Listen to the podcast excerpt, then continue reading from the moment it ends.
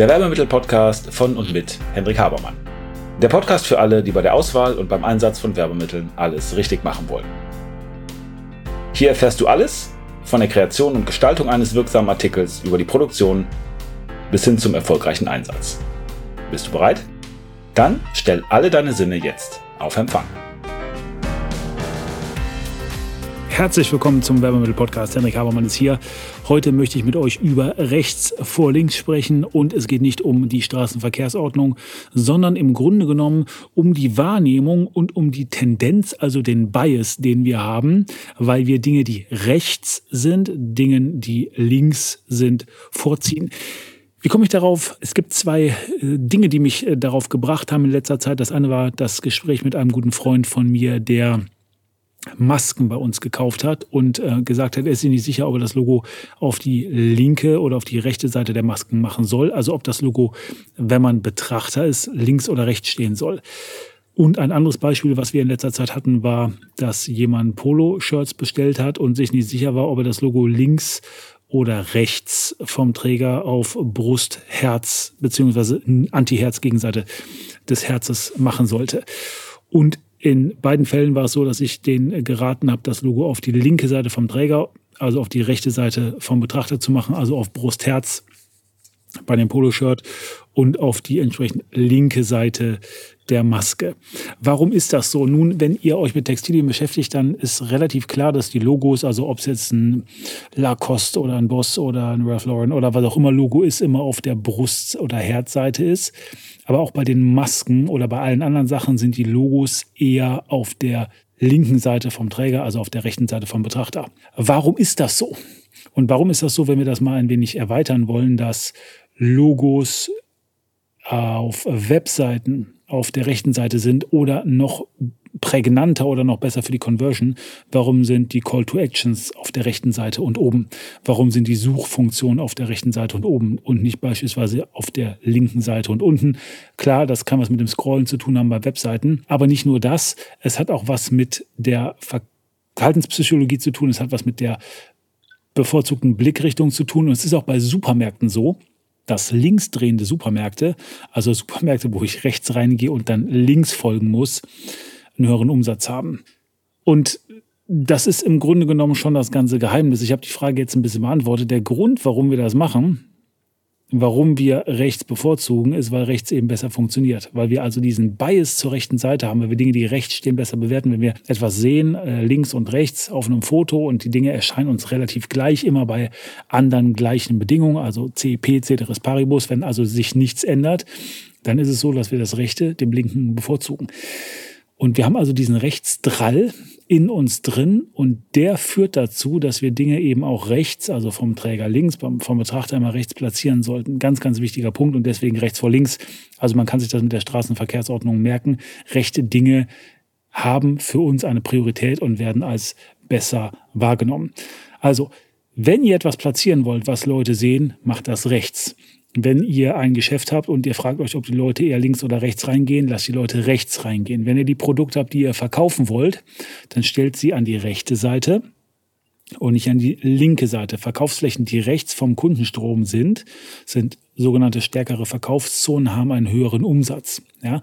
Und was ihr im Grunde genommen damit macht, ist, dass ihr gängige Verhaltensmuster der Kunden berücksichtigt, gezielt nutzt und so Wohlfühlbedürfnisse schafft. Die, den Leuten ist das angenehmer rechts, sie finden das besser und ihr seid verkaufswirksamer, ihr habt ein bisschen mehr Leistung. Und ich habe es gerade schon gesagt, das ist eine Sache, die wir verallgemeinern können. Es hat was damit zu tun, wie wir wahrnehmen.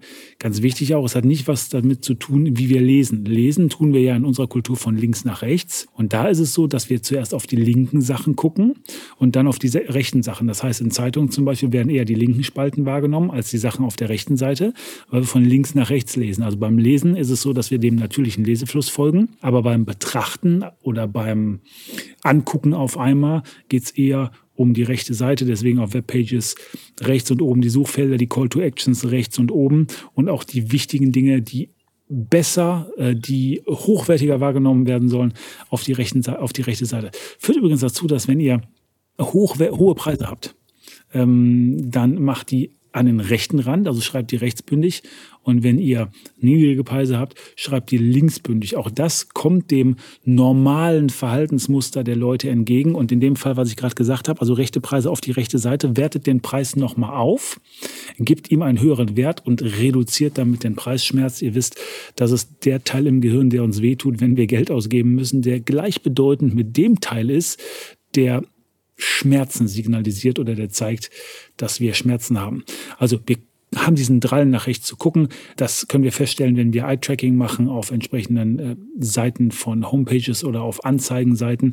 Wir Menschen gucken zum Beispiel auf Menschen, wir gucken in Gesichter, wir gucken dahin, wo Signalisierungen sind, also Signalfarben oder besonders prägnante Dinge. Wir gucken dahin, wo andere Menschen hinschauen. Das heißt, wenn wir steuern wollen, dass Menschen auf etwas Besonderes gucken, dann sollten die nicht uns angucken in der Anzeige oder auf der Homepage, sondern sollten in eine bestimmte Richtung gucken, dann gucken wir auch dahin. Und zudem natürlich alles noch darüber hinaus. Andere sind auch Einflussfaktoren der Rechtsdrall.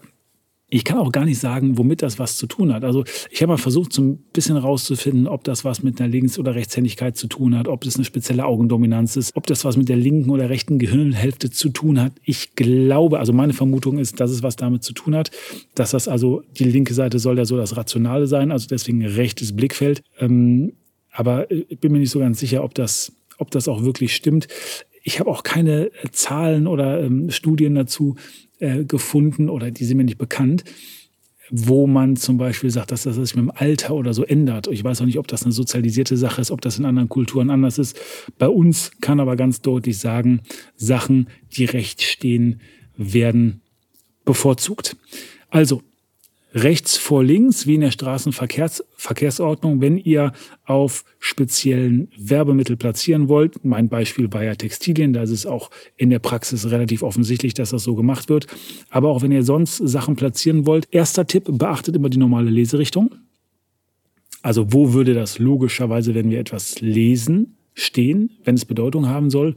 Zweiter Tipp, wenn wir das als insgesamt Bild betrachten, eher, wenn es nicht ums Lesen, sondern ums insgesamt Scannen oder Betrachten geht, kann ich das auf die rechte Seite platzieren? Habe ich was Besonderes? Will ich was Besonderes hervorheben? Wenn ihr was Besonderes hervorheben möchtet, dann packt es auf die rechte Seite. Also kurzer Tipp dazu. Ich hoffe, das macht Sinn für euch. Haltet euch nochmal vor Augen, dass Verkaufen vor allen Dingen was mit Psychologie zu tun hat, dass es vor allen Dingen darum geht, dass wir die Menschen und ihre Spleens und ihre Anormalitäten, ihre typischen Verhaltensweisen verstehen, damit wir entsprechend wirken können, damit wir entsprechend Erfolg haben können. Das war's mit einer, ich glaube, recht schnellen Folge. Jawohl, so, ich glaube, so schnell war ich noch nie.